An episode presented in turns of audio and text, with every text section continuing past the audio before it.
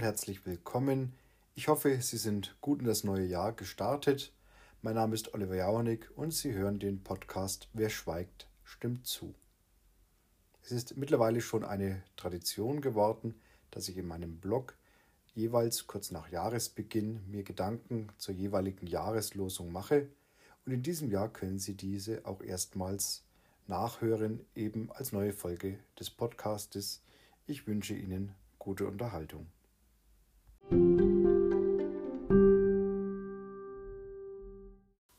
Die Losung für das neue Jahr lautet: Jesus Christus spricht: Seid barmherzig, wie auch euer Vater barmherzig ist.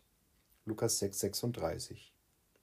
Es ist eine gute, eine starke Losung als Leitmotiv für das neue Kalenderjahr.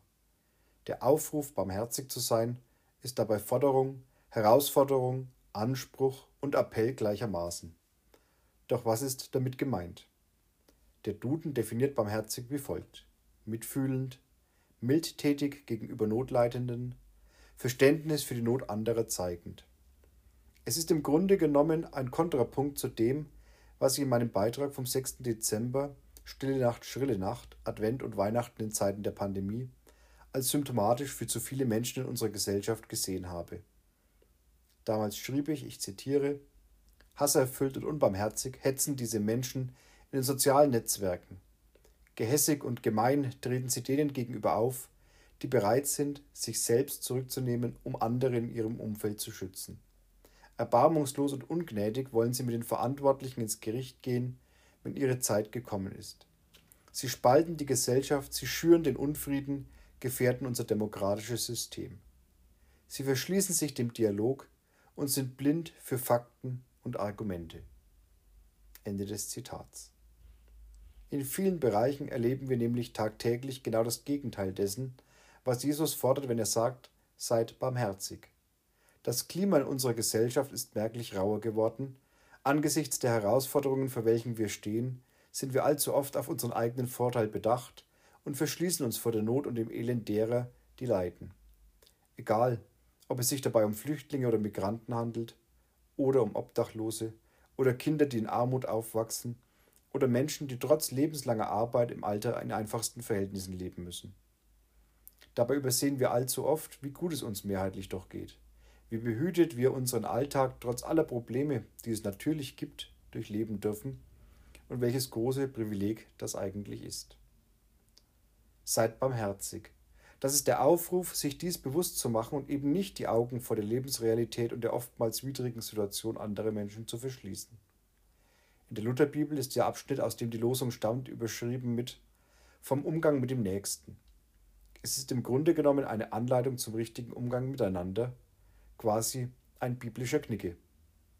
Und auf irgendeine Weise ist es auch die Fortschreibung der Losung von 2019, die lautete ebenfalls als Appell Suche Frieden und jage ihm nach. Mancher hat sich vielleicht gefragt, wie dieses Suchen nach Frieden konkret aussehen kann. Oder wie bzw. was er oder sie dazu als Einzelne oder Einzelner beitragen kann.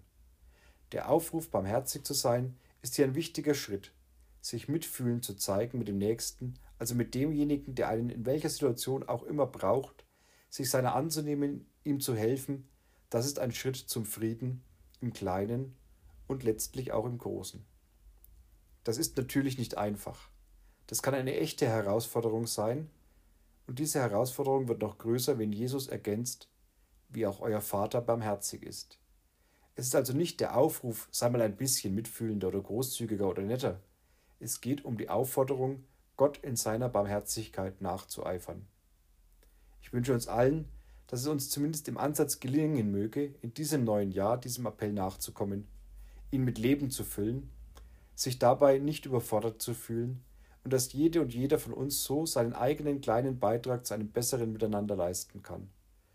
Gerade in der aktuellen Situation, in der uns die Corona-Pandemie vor große Herausforderungen stellt, wäre dies ein in meinen Augen doch lohnendes Ziel.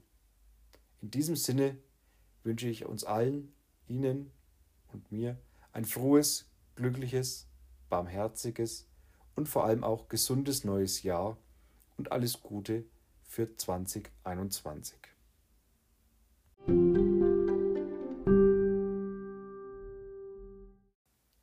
Soweit der erste Beitrag für das neue Jahr. Ich hoffe, es hat Ihnen gefallen und ich würde mich freuen, wenn Sie vielleicht auch das nächste Mal wieder hereinhören oder auch auf meinem Blog nachlesen unter www.werschweigtstimmtzu.de. Bis dahin, alles Gute und bis bald. Ich würde mich freuen. Ihr Oliver Jauernick.